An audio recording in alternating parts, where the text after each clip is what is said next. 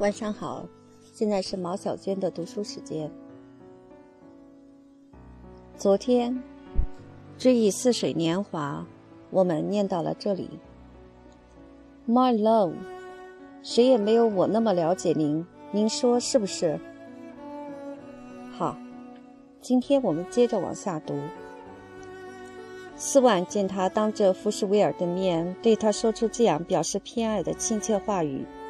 心里自然感动，不过如果他也能说某些批评建议的话，那就更好了。例如，星期天的那个晚宴，您准还没有给人回音呢。您要不爱去就别去，可别失礼。或者是，您有没有把您关于福梅尔的那篇论文留在这里？明天不是可以多写一点吗？真是个懒骨头。我得督促督促您才是。这样的话，就表明奥黛特了解他在上流社会的应酬，了解他艺术论文进展的情况，表明他们两个人有着共同的生活。说这话的时候，他向他投来一个微笑。通过他，他感觉到他是整个身心都属于他的。在这样的时刻，当他为他们冲橘子汁儿的时候。像调的不好的反光镜，先在墙上一个目标的周围投上一些古里古怪的大影子，然后慢慢收缩，最后集中消失于目标那一点儿那样。他对奥黛特的那些变幻无定的可怕的看法也逐渐消失，最后跟站在斯万面前的他那迷人的身体结合起来了。他忽然起疑。在奥黛特家中灯下度过的这个时刻，也许并不是摆上道具、搬上蜡果、专门为他彩排的时刻。其目的在于掩盖他不断想着，然而又得不出明确概念的那个可怕的微妙的东西。也就是当他不在那儿的时候，奥黛特到底过的是怎样的生活？他的真正的生活。而当这是奥黛特的真正的生活，如果他不在的话，他可能把这同一把扶手椅推到福什威尔跟前，倒给他的也不是别的什么特殊饮料，而就是这种橘子汁儿。奥黛特生活于其中的世界，并不是他成天成天在确定其位置在何方面。也许仅仅存在于他想象之中的那个可怕的超自然的世界，而确确实实是这现实的宇宙。它并没有什么特殊凄惨的气氛，而是包括他就要去就坐写字的那张桌子，他将有机会品尝的饮料，包括所有那些他既怀着好奇和赞赏，又怀着感激之情去观赏的事物。因为这些事物，在像海绵吸水那样吸收他的梦幻，把他从梦幻中摆脱出来的同时，他们自身也得到了充实。他们也向他指出他的梦幻的、看得到、摸得着的现实性，引起他的思想的注意。这些事物的形象在他眼前越来越鲜明生动。他们同时也使他困惑的心越来越安定下来。啊，要是命运能允许他跟奥黛特两个人只有一个住处，在他家里，就是在他自己家里，在问仆人午餐吃什么时，得到的回答就是奥黛特的菜里，得到的回答就是奥黛特的菜单。如果奥黛特早上想到波洛尼陵园大道散步，他作为丈夫，尽管不想出去，也得陪着她，并且在当他太热的时候给他拿着斗篷。晚饭以后，如果她想穿着便服待在家里，他就得待在她身边，做她要他做的事情。那么，他生活中的那些鸡毛蒜皮的事儿。现在看来是那么的乏味，到时候就同时也成了奥黛特生活的一部分，即使是最家常的那些细节。便如包括着那么多的梦幻，体现了那么多的意愿的那盏灯、那杯橘子汁儿、那张扶手椅等等，到时也会变得无比的甘美，分量也会大得出奇。然而，他又心想，他这样就要惋惜失去的安谧和宁静。这两者对爱情可不是有利的气氛。当奥黛特对他来说不再总是一个不在身边、随时怀念的想象中的人物时，当他对他的情感不再是那奏鸣曲的乐曲激起的那种神秘的慌乱，而是深情，而是感激。当他们两人之间建立了正常的关系，结束他的狂热和忧伤时，那时候。奥黛特的日常生活活动，在他心目中就不会显得那么重要。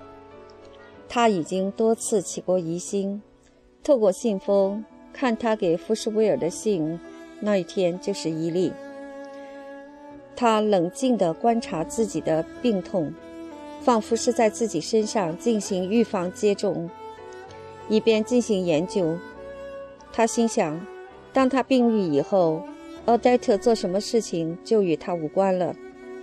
然而，在他的病态中，说实在的，他对他的病愈的害怕不亚于死亡，因为这样的病愈就等于是宣告他现在的一切的死亡。经过这样的安静的夜晚，斯万的疑心平定下来了。他为奥黛特祝福，第二天一早就派人把最好的首饰送到他家。因为他在前晚的那些好意的表现，在他身上激起的是感激之情，或者是看到这些表现能再现的愿望，或者是需要有所宣泄的爱情的高潮。可是也有时候，痛苦之情揪住了他的心。他想象奥黛特·服侍是福什威尔的情妇。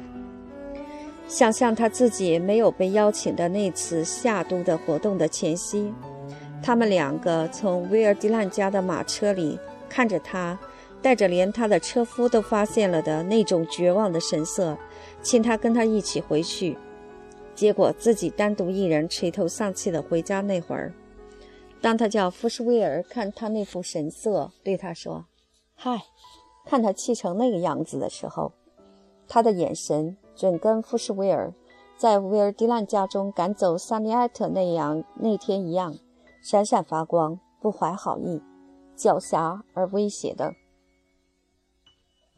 那时斯万就讨厌他了，心想：我未免太傻了，花钱为别人买乐趣。他还是留点神为妙，别把绳子绷得太紧。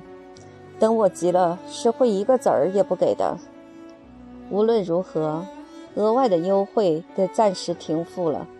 可就在昨天，当他提到晚想上拜罗伊特度音乐节时，他却傻的对他说什么要在近郊租一座巴伐利亚国王的漂亮城堡，两个人去住。幸好他并没有显得过分兴奋，也没说是去还是不去。但愿他拒绝吧，我的老天爷！他对瓦格纳的音乐就跟鱼对苹果一样沾都不沾，一连两个星期跟这么个人听音乐会，感情是妙不可言。而他的恨就跟他的爱一样，需要发泄，需要行动。他都乐于把他那往坏处想的想法推得更远。设想奥黛特已经背叛他，这就更加讨厌他了。而如果他在这些想法一旦得到证实，这是他力图幸福的，就会找机会来惩罚他，把他那一腔怒火在他身上发泄。他都快要设想，他就要收到他的信，向他要钱，把拜洛伊特附近那个城堡租下，同时通知他，他自己不能去，因为他已经应承了福什威尔和威尔迪兰夫妇，要邀请他们前往。啊！他倒真希望他能有这么大的胆子，到时候给他来个回绝，给他来封报复性的回信，该是多么痛快！他都已经在挑字眼，挑挑选字眼，甚至高声念了出来，仿佛当真收到了他那封来信似的。这封信第二天果然来了。他说，威尔迪兰夫妇和他们的朋友们表示有意去听瓦格纳作品的演出，而他平常经常在他们家受到接待。如果他肯给他送这笔钱的话，他就也将得到接待他们的乐趣。他只字没有提到他，不消说。有他们那些人在场，就排除了他去的可能。头天晚上逐字逐句想好的那封可怕的回信，他可不指望这封信当真用得上。现在他却有派人把他给他送去的乐趣了。糟糕的是，凭他手头现有的钱，或者很容易就找来的钱，只想，只要他想租，在拜罗伊特还是租得起房子的。虽然他不懂得巴黎和克拉比松之间有什么区别，不过凭他这点钱，他的生活就得偷省着点儿。他这回要是不送他几张一千法郎的钞票，他就没法每晚在他租的城堡里组织豪华的晚宴会、晚餐会。会后，也许他还会心血来潮，可能以前还不曾有过。投入富士威尔的怀抱。反正这次见鬼的旅行，他斯万绝不出钱的。啊，要是有办法阻止，那该多好！要是他在动身前崴了脚，要是能出高价买通送他上火车的马车夫，把四十八小时以来在斯万眼中的这个背信弃义的女人，双眼里含着投向富士维尔的同谋的微笑的女人奥黛特。送到一个地方关些日子，那该多好！可是他这副形象从来都不会保持很久，过了几天，那闪亮狡猾的目光就失去了光辉和欺骗性。那对福什威尔说：“嗨，看他气成什那个样子的可恶的奥黛特的形象开始淡化，开始消失。”这时，另一个奥黛特的脸庞逐渐重新出现，在一片光明中缓缓地升起。这个奥黛特虽然也向福什威尔投去微笑，可只有在向斯万投去的微笑中才含有柔情。当他说：“可别太久了。”当这位先生要我待在他身边的时候，他是不大喜欢来客人的。啊，您要是像我那么了解他就好了。的时候呢，不就是这样吗？当斯万对他体贴入微时，当在重要关头唯有他可以信赖而向他求教时，他的微笑不也是这样的吗？这时他就会自问：他怎么能这样，能对这样一个奥黛特写那么一封侮辱性的信？毫无疑问，他是从来也不信他会写出这样一封信的。而这一封信，就是他通过他的慷慨忠诚，而在他的尊敬之情中占有崇高的唯一的地位上降了下来。他对他的爱就将不似往日了。正是因为他身上有福斯维尔和信任人和任何别人所不具有的那些品质，所以他才爱他。正是由于这些品质，所以奥黛特才时常对他体贴入微。这些表现，当他心怀妒意时，是不把他们当做怎么回事的，因为他们不是情欲冲动的表现，所代表的与其说是情爱，倒不如说是柔情。可是当他的疑心逐渐消除，时常得力于阅读美术著作，或者跟朋友谈心谈话后的心平气和。使得他的激情不那么要求回报时，他就开始感到这些表现是何等可贵。在经过这番动摇以后，奥黛特自然回到了斯万的杜伊把他一度拨开的那个位置，进入他觉得他动人的那个角度，他就在脑子里设想他是多么温情，眼睛里露出一副心甘情愿的神色，长得又是那么漂亮，他记不住把他的双唇。向他伸去，仿佛他当真在场，能够接受拥抱似的。而他对这迷人的善良的一瞥，报之以感激之情，仿佛他刚才当真看了他一眼，仿佛刚才这一瞥并不是为了满足他的愿望，而由他的想象里描绘出来似的。他该他造成了何等的痛苦？当然，他有充分的理由对他不满。但如果他不是那么爱他的话，这些理由还不足以使他对他不满到如此程度。他对别的一些女人不是也曾抱怨的厉害吗？而今天既然已经不再爱他们。对他们也就没有什么愤怒可言了。当他们找上门来时，不是照样可以乐于为他们效劳吗？如果有朝一日他对奥黛特采取这样不关痛痒的态度，那他就会理解，当初纯粹是出于醋意，才使得他觉得他那想法如此恶劣，如此不可原谅，而那种想法骨子里还是十分自然。倒也显出一番好心，只是未免幼稚，无非是想在机会来临时，能向维尔蒂兰夫妇还一还礼，尽一尽地主之谊而已。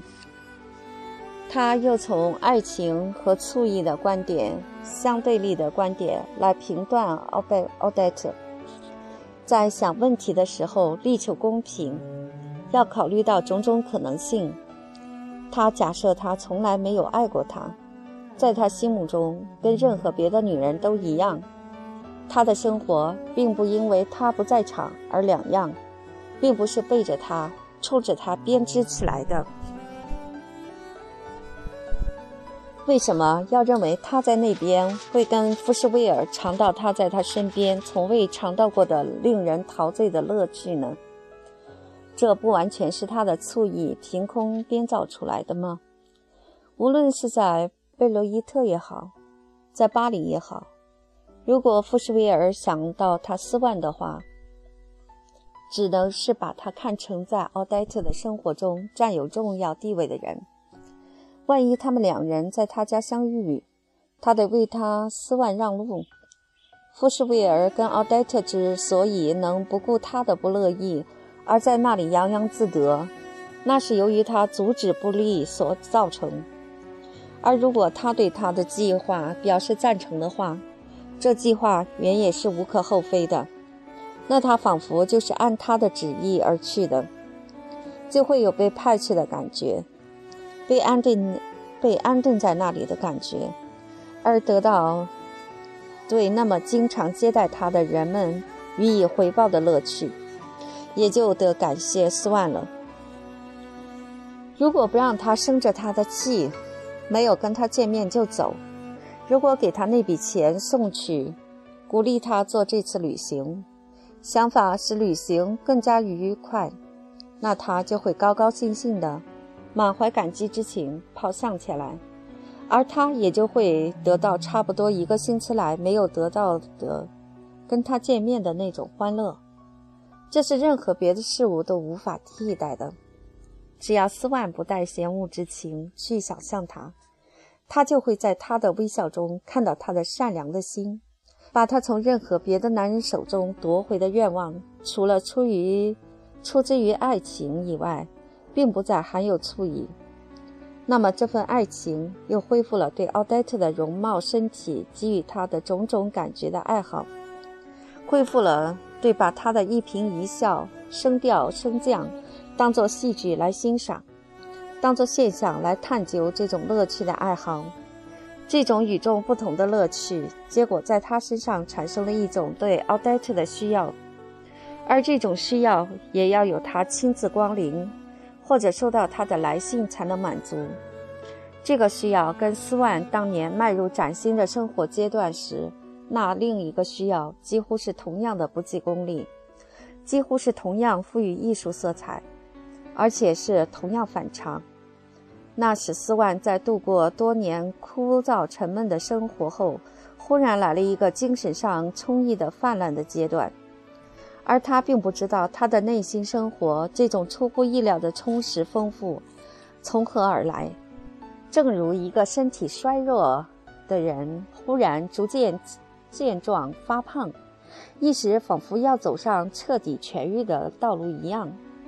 当年这个需要也是脱离外部现实世界，而在他心中发展起来的。这就是欣赏音乐和了解音乐的需要。就这样，通过他的病痛的化学机理，他在以爱情制造了醋意之后，又开始制造对奥黛特的温情和怜悯了。奥黛特又恢复成为动人、善良的奥黛特。他为曾对他如此狠心而感到内疚。他希望他来到他的身边，而在他来之前，先给他一些乐趣。好在见面时看到有感激之情塑造出来的他的面容和微笑。奥黛特拿得稳，再过几天他准会前来求请求和解。温柔顺从如前，所以也早就不怕使他不快，甚至不怕惹他一下。而且，如果觉得时机合适，他也会拒绝赐予他最珍贵、最弥足珍贵的那种特殊优待。也许他并不知道，当他跟他吵架的时候，当他对他说“不要不再给他钱，要他吃点苦头”的时候，他并不是说着玩的。也许他更不知道，在另外一些场合，当能发生。当他为了他俩的关系的长远利益，为了向他表明他可以离开他，破裂随时可能发生，而决心在一段时间内不上他家去的时候，他也是真心实意的。如果说对他不见得是这样，至少对他自己是如此的。时常是事后一连几天。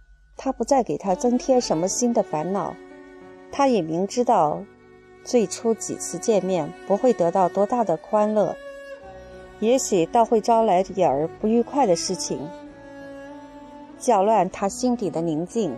所以写信给他，说他忙得不可开交，原定去看他的那些日子都不行了。可信刚发出去，却接到他的来信，不约而同。正好也是请他推迟原定的约会，他心里不免纳闷儿，这倒是怎么回事儿？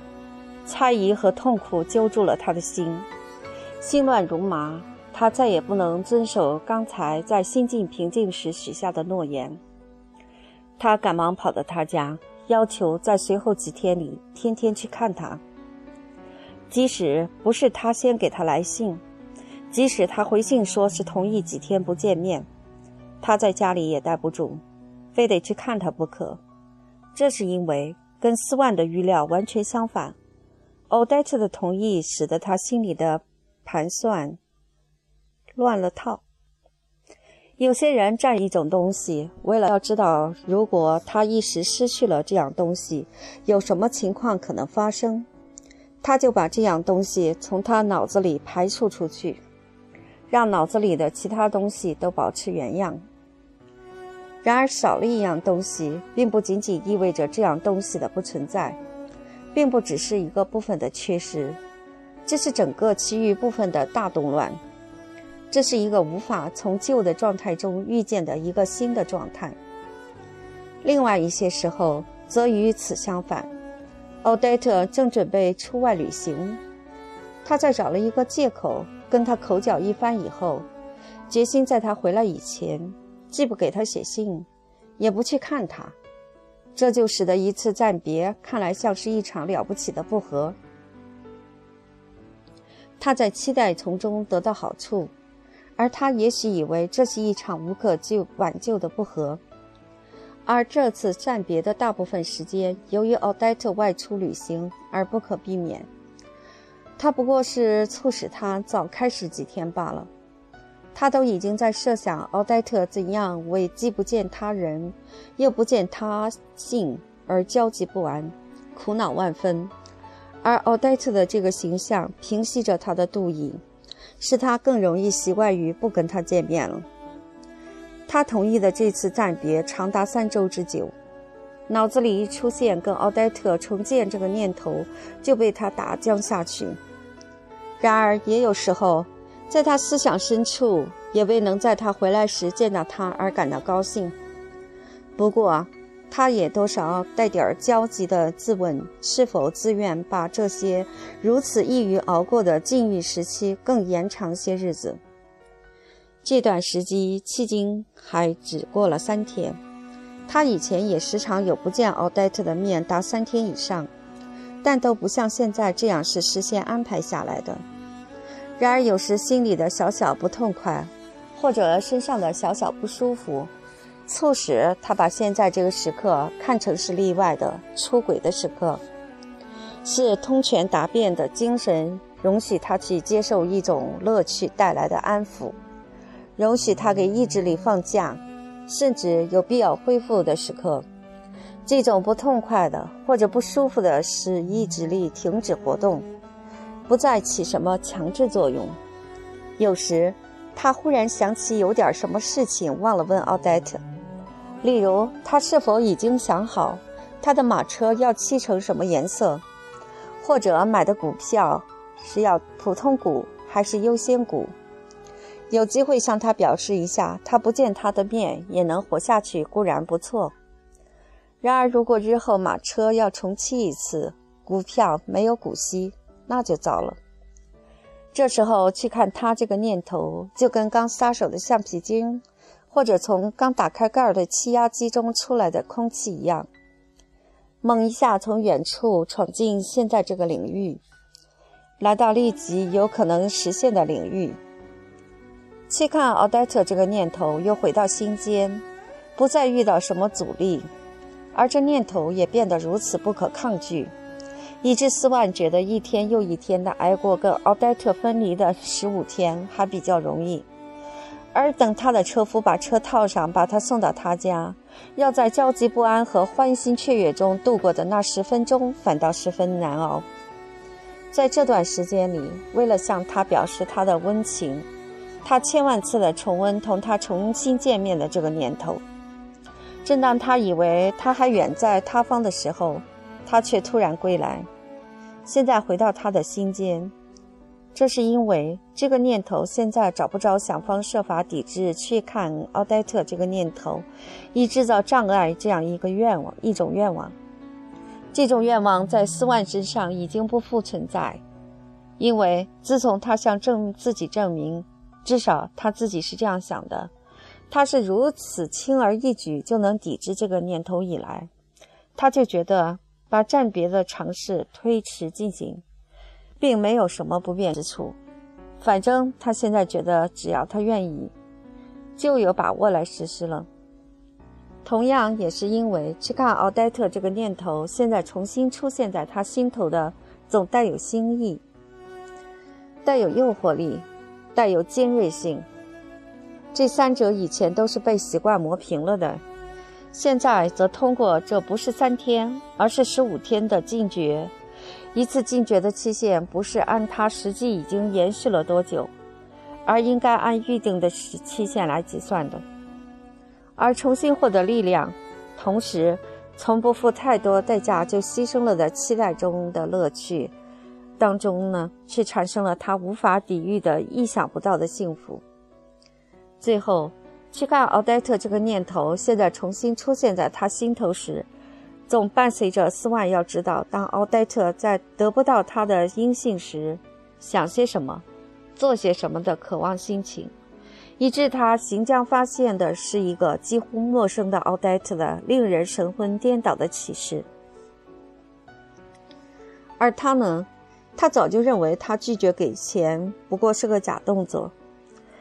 来问车漆什么颜色、买哪样的股票都不过是个借口。他无需把他经历的这些情绪的发作的各个阶段从头到尾回顾一下。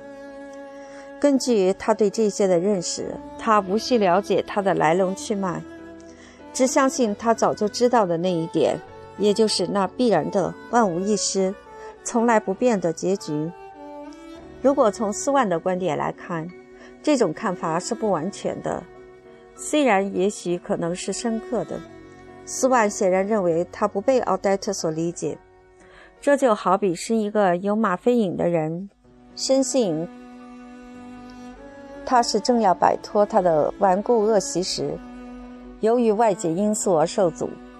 或者是一个肺结核患者，深信他正要最终痊愈时，突然遭到意外的不适，全都感到自己不被医生所理解，认为医生对那些所谓偶然事件重视不足，把他们看都看成恶习或病状，用来掩盖自身的东西。而当病人自己陶醉于即将恢复正常或者即将得到痊愈的美梦时，他们的恶习或病状实际却继续无可救药地压在他们头上。事实上，斯万的爱情已经到了这种地步，内科大夫也和最大胆的外科医生，在某些疾病方面都会自刎：除掉这样一个病人的恶习，或者根除他的疾病。是否还合情合理，甚至是否还有可能？确实，斯万对他这份爱情的深广并没有直接的意识。当他想猜度测度的时候，他时常觉得这份爱情仿佛已经退衰退了，几乎已经化为乌有。比如说，在他爱上奥黛特以前，他对他那富有表情的面部线条。他那并不鲜艳的红色，他那并不鲜艳的脸色，并不怎么喜欢，几乎可说是有点厌恶。现在有些日子也会发生这种情况。当真是有了进步，他在第二天心里就会这么想。当我仔细琢磨的时候，我发现。昨晚在他床上几乎感觉不到任何激乐趣，也是怪，我总觉得他长得丑的，的确，这也是实话。这是因为他的爱已经大大超出了肉欲的领域，奥黛特的身份，奥黛特的身体已经不占很多地很多的地位。当他抬头看到桌子上奥黛特的相片时，或者当他来他家经看他时，他很难把这张照相纸上的或者那有血有肉的面容，跟在他心头的那份难以平静的痛苦的不安，扪心自问。当他抬头看到桌子上奥黛特的相片时，或者当他来他家看他时，他很难把这照相纸上的，或者那有血有肉的面容，跟在他心头的那份难以平静的痛苦的不安的心情之间画上等号。他几乎是不胜诧异的心想：是他，就像是有人突然把我们身上的某种疾病拿到体外来给我们看，而我们就觉得他跟我们所闹的那种病不相像，并不相像一样。他试图弄清楚这到底是什么东西，那是有点像爱情、像死亡的东西，而不是跟疾病的概念依稀相似的东西。那是我们经常对之表示怀疑，经常予以深究，唯恐掌握不了它的实质的东西。那是人的品格之谜，而斯万的爱情这个病已经大大扩散，已经跟他的一切习惯、一切行动。跟他的思想、健康、睡眠、生活，以及是深厚的遗愿是如此紧密相连，他已经跟他合而为一，不可能从他身上剥离，而不把他自身整个毁坏。用句外科大夫的话，他的爱情已经无法再动手术了。由于有了这份爱情，斯万过去的那些兴趣已经衰退到这般地步。以致当他偶尔回到上流社会时，心里他那些社会心想他那些社会关系，就跟奥黛特不能确切知道其价值的钻石的精美托座一样，可以在他的心目中抬高他的身价。而如果这些社会关系没有因为那份爱情而贬值的话，这种想法也许是对的。原来，在他心中，这份爱情把任何与之有关的事物的价值都贬低了，因为他把他们都说的没有那么可贵。他感到的除了身处他所不认识的地方和不认识的人中间的那种忧伤外，还有在阅读或欣赏某些表现有闲阶级的消遣的小说或画幅时，可能体会到的那种超然的乐趣。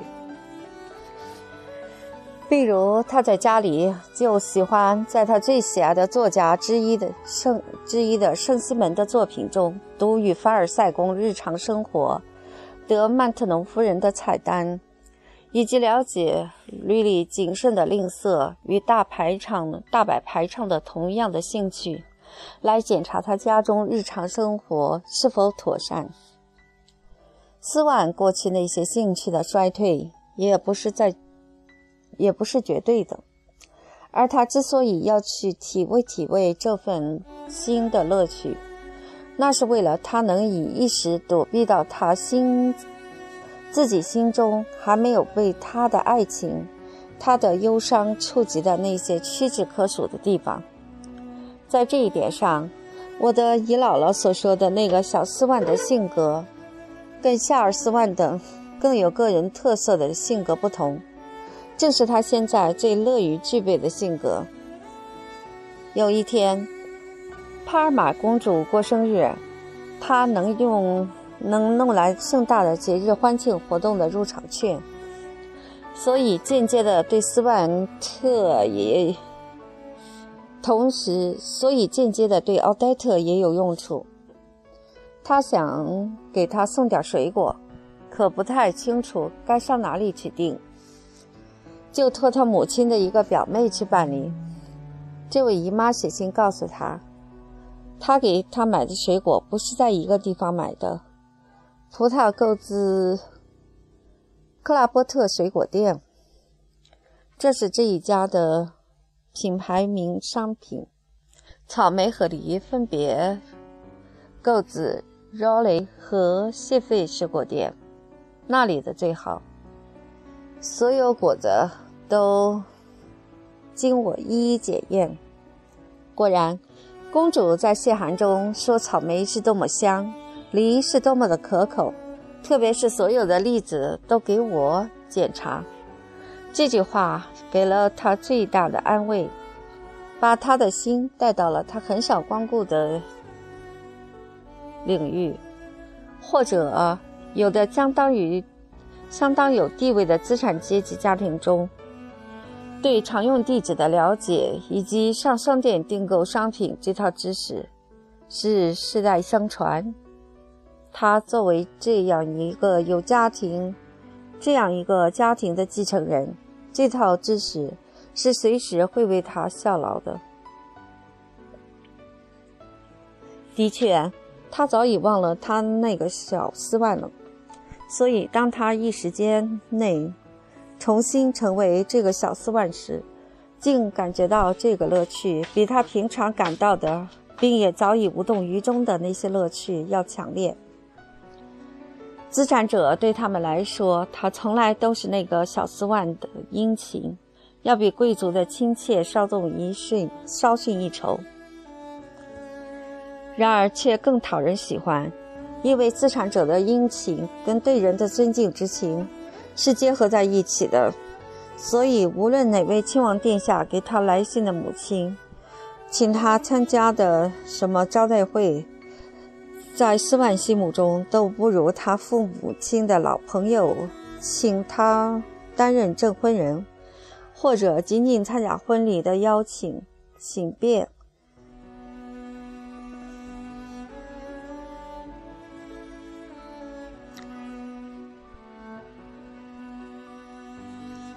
前面的句子念得糟透了，从这里重新进入。的确，他早已忘了他是那个小四万了，所以当他一时间内重新成为这个小四万时，竟感觉到这个乐趣比他平常感到的，并也早已无动于衷的那些乐趣都要强烈。资产者。对他们来说，他从来都是那个小四万的殷勤，要比贵族的亲切稍逊一筹。然而却更让人喜欢，因为资产者的殷勤跟对别人的尊敬之情是结合在一起的，所以无论哪位亲王殿下给他来的信，请他参加的什么招待会，在斯万心目中都不如他父母亲的老朋友请他担任证婚人或者仅仅参加婚礼的邀请信更弥足珍贵。他父母亲的这些老朋友，有的一直还跟他见面。比如，我的外祖父头年还曾请他参加我母亲的婚礼。另外，有些只要他跟他有一面之交，但对已故斯万先生这位可尊敬的继承人还是彬彬有礼的。但由于他跟上流社会人士年代久远的亲密相处，他们在一定程度上也是他的住处、仆人和家庭的一部分。当他想起他那些诗显赫的朋友时，他觉得他们也跟上了代代，也，他觉得他们也跟上代传给他的美好的地产、精致的银餐具、好看的桌布一样，都是一种依靠，一种提供舒适的设备。当他想到，万一他在家里忽然病倒时，他的仆人前去求援的必然是夏特勒公爵、罗伊斯亲王、卢森堡公爵和夏吕斯男爵。想到这里，他就像我们家的弗朗索瓦斯知道他来日将用绣了他自己的名姓名，没有打过补丁的细布，或者缝补的如此精巧，显示出那双巧手的高超技艺。过了入殓时，同样感到安慰。这是他的心神，这时他的心神往已久的裹尸布，虽不值钱，但已经足够体面，可以心满意足了。尤其是在他所有与奥黛特有观的行动和思想当中，斯万总有一个没有明确说出来的占主导地位的想法。那就是认为他自己在他的心目中，也许比任何人，比维尔迪兰家最讨厌的忠实信徒都要亲切。然而，并不是他最乐于相见的一个。当他想到那么一群人认为他是鉴赏趣味最高的一个，是他们竭力要拉拢，为见不到他而感到遗憾的一个人时，他就非常相信这世上是有。他就相信这世上是另有一种更幸福的生活的，几乎已经感到尝试尝试这种生活的欲望，就如同一个卧床多月、饮食受到严格控制的病人，从报上看到正式宴会的菜单，或者到西西里岛的旅游广告时一样跃跃欲试。如果说他是为了不去拜访他在上流社会中的朋友们而为自己的辩解的话，他在奥黛特面前竭力为自己编造种种理由，却是千方百计的为了要去看他，而且他还得为此而掏腰包。到了月底时，到了月底时常还得想一想，是否在打扰他。是否太打扰他？去看他的次数是否太多了？给他四千法郎是否太少？每次还得找个借口，带点礼物送去，想出点他要听的消息，或者去找德夏吕斯先生。有回在上他家去时，在半路上碰到，硬要斯万陪着他去。要是没有任何借口的话，他就请德夏里斯先生上他家去，让他跟他在漫谈中，说是突然想起的话要跟斯婉说，请先生晚上来跟他说。他这一计没有成功，结果呢，他现在时常离开巴黎，即使在巴黎时也很少跟他见面，而当年爱他的时候却老说。我总是有功夫的，或者说别人的闲言碎语，我才不管呢。现在可好，每当他想跟他见面的时候，他要么提什么人言可畏，要么推说有事儿。当他说要同他去看什么一眼，参加美术预展，观观看剧本的首场演出时，他就说他想把他们之间的关系暴露在光天化日之下，说他把她当做姑娘家看待。事情发展到了这等地步，为了免于哪儿也找不着他，斯万有天就上贝尔夏斯街我外祖父、外叔祖父阿道夫住的那套套房去找他。请他对奥黛特施加影响。他知道他是认识并且很喜欢我外叔祖父的，他从前也是他的朋友。当他在斯万面前谈起我外叔祖父时，他总是像吟诗一样说话。啊，他呢？他可不跟你一样。他对我的友情是多么纯洁、伟大、高尚。他可不会这么小看我。想跟我在随便什么公共场所一起露面，斯万感到有点为难，不知道在我外叔祖父跟前谈奥黛特时，该把调子定得多高。他先说他人品是如何优秀，他的人情味儿是如何超出常人，他的品德是如何非言语所能形容，又如何非任何概念所能概括。我想跟谈一谈。奥黛特是怎样一个可爱的人？怎样一个高出于所有女人的人？怎样一个天使？您是知道的，您也知道巴黎的生活是怎么回事儿。您跟我所认识的那个奥黛特，并不是每一个人都认识的。所以嘛，有些人就觉得我在扮演一个可笑的角色。他都不答应我在外边儿，在剧场碰见他。他对您是那么信任，请您在他面前为我说几句话，告诉他别以为我在街上给他打个招呼就会给他带来什么灾难。我外叔祖父劝斯万过些日子再去看奥黛特，他只会因此而更加爱她。又劝奥黛特，斯万爱在哪儿跟他见面，就让他在哪儿跟他见面。几天以后，奥黛特对斯万说：“他大大失望。原来我外叔祖父跟所有的男人没有什么两样。他不久前想对他强行非礼。”斯万一听就要去找我外叔祖父算账。奥黛特把他劝阻了。可是当他碰见我外叔祖父的时候，还是拒绝跟他握手。斯万原希望，假如他能再次看到我外叔祖父。跟他私下谈谈，弄清他跟他当年在尼斯时的生活有关的一些流言蜚语，因此就更加后悔跟我外叔祖父阿道夫闹了不和。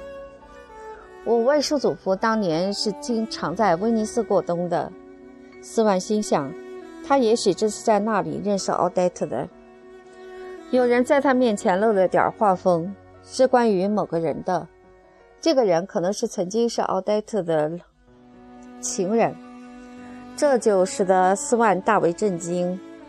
有些事情在他知道以前，听起来可能觉得再可怕也不过，再难过、再难以置信也不过。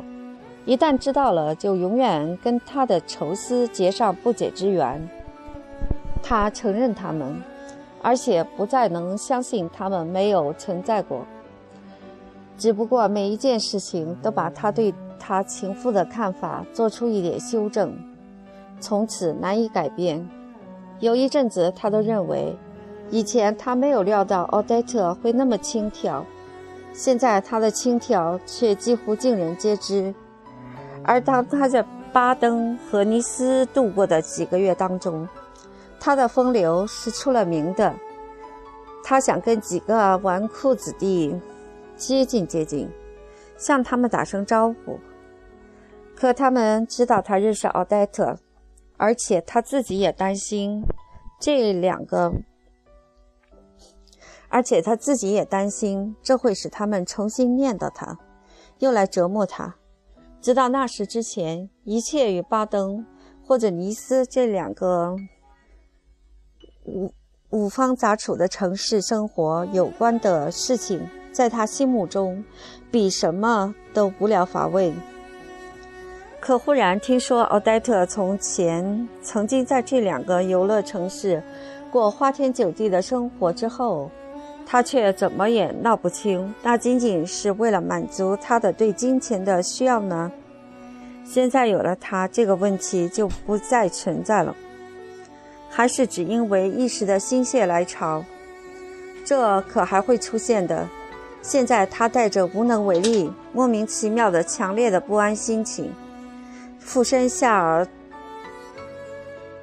俯身下世，吞没了七年任期最初几年的那个无底洞。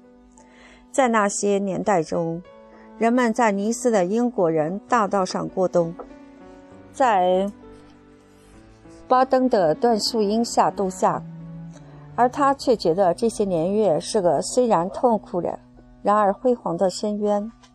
诗人是会这样说的：他会把当年蔚蓝海岸报纸上的所闻回顾一番，只要他们能帮助他对奥黛特的微笑或者眼神，依然还是如此善良朴实，有所了解，他会比他作为美学家为了深入理解。波提切利的春，美丽的法娜，维纳斯的诞生，而研究十五世纪佛罗伦萨的资料时还要热心。他时常一言不发地瞧着他，陷入沉思之中。这时，他就对他说：“你怎么愁眉苦脸的？”不久前，他还把他看成是个很好的人。跟他认识的最好的女人一样的一个女人，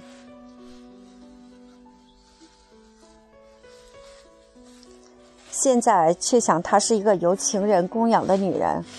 与此相反，有时他先看到的是跟那些专门吃喝玩乐的纨绔子弟，跟那些男不男女不女的家伙厮混在一起的奥黛特·德克雷西。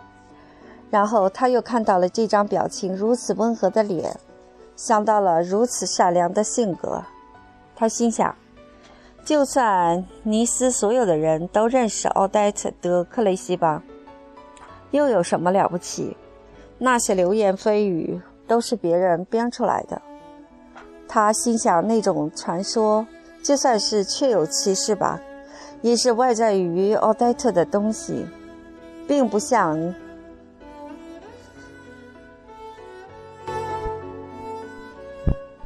并不像护恶不圈的本性那样是内在的东西。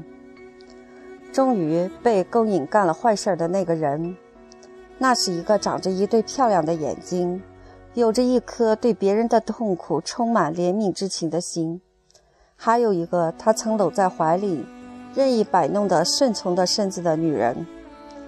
假如他能使自己成为他须臾不可缺的人的话。有朝一日，他就可以把他整个身心完全占有。他现在就在那里，时有倦容，脸上这会儿倒显不出他全他在全神贯注于折磨着斯万，又叫人琢磨不透的那些事情。他用双手把头发往后一撸，额头和脸面都显得更宽了一些。就在这时候，一个平淡无奇的念头，一个善良的情感，突然像一道金光一样，从他眼里迸发出来。任何人在休息或沉思一阵以后，都会这样的，像笼罩着云霞的灰色田野在日落时分突然开朗一样。他的脸也顿时露出喜色。奥黛特这时的内心生活，他憧憬的那个未来。斯万是但愿能够与他共享的，看来这是没有任受到任何倒霉的骚动的影响。这样的时刻是越来越难得出现了，可每次出现都不无裨益。斯万通过他的记忆把这些断片连缀起来，删去两次之间的间隔时间，铸就一个善良的、宁静的奥黛特的金像。为了这个奥黛特，他后来做出了牺牲，这是另一个奥黛特所没有得到的。我们在这部作品的第二卷里将要谈到，这样的时刻可真是难得了，连见他面的机会都不多了。就是他们晚间的约会，他也总要到最后一分钟才说出他能不能答应，因为他认为他反正总是有空，而他得拿准了，除他以外没有别人提出要来才行。他总推说他得等待一个对他至关重要的回音，而即使当他派人叫斯万来了，时间的晚聚会。晚间的聚会也已开始。只要有朋友请奥黛特陪他们上剧场或者去吃宵夜宵，他也总是不胜雀跃，匆匆忙忙地着装。他把衣服一件儿一件儿地穿上，每一个动作都加快斯万离开他，并使他一溜烟儿地离跑开的那个时刻到来。等到衣服穿好，他最后一次把精神。他最后一次把聚精会神、熠熠生辉的目光投向镜子，在嘴唇上抹点口红，在前额上做个发髻，然后叫人把那件多了金流苏的天蓝色晚大裳拿来。斯万满面愁容，他都无法抑制他的不耐烦的心情，说道：“我一直陪你陪到最后一分钟。”感情你就是这样来谢我，我想我对你够好的了，下次我可再也不那么傻了。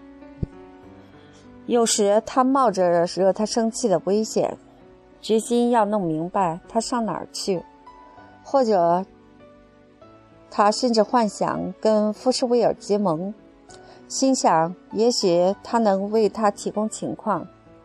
再说。